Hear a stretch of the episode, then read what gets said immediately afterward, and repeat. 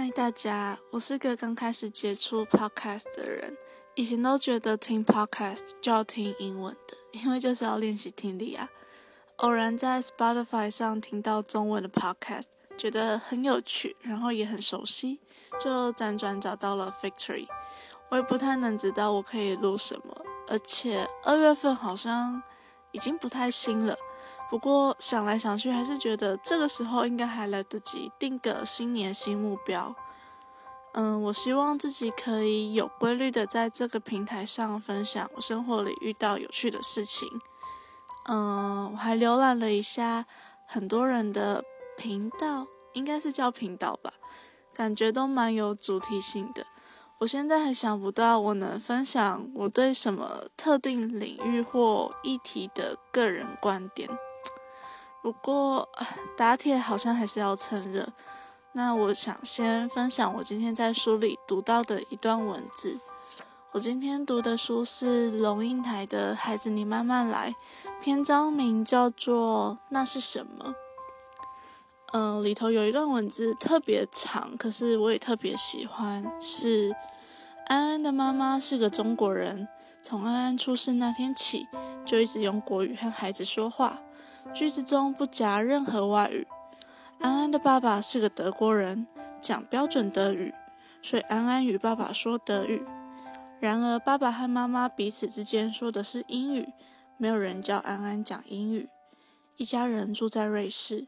瑞士人讲方言德语，就好像讲国语的人听不懂闽南语话一样。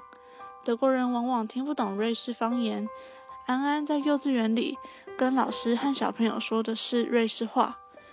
眼睛圆圆，鼻子圆圆，脸庞圆圆的小安安，就生活在这四种语言之中。那是什么光景呢？在幼儿园里，黄安叽里咕噜的自言自语，大眼睛的苏珊听不懂。他想，嗯，安德雅斯一定是在讲中国话，所以我听不懂。等他妈妈来，要问问看他。在家里，安安自言自语发一个音，一个爸爸妈妈从来没有听过的新音。妈妈听不懂，与爸爸打探：是德语吗？不是。爸爸说，接着问：是国语吗？不是。那一定是瑞语了。爸爸妈妈像合唱似的一起说。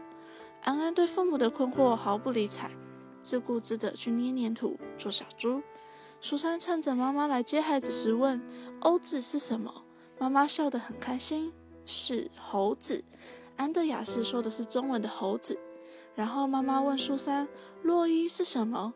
尾楼是什么？”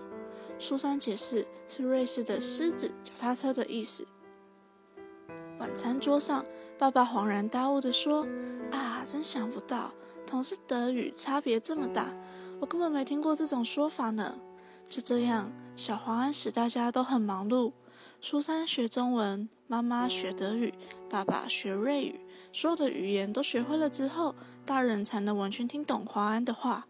爸爸略带安慰地说：“ 还好他还听不懂英语。”嗯，好啦，不确定大家对于我这种比较偏沉闷的声音接受度怎么样。嗯，总之，谢谢听完这段录音的你。希望我对 Podcast 的新年新目标，在开学后也能持之以恒。嗯，那今天的分享就到这边。祝你在周末的最后一天度过理想的时光。下次再见，拜拜。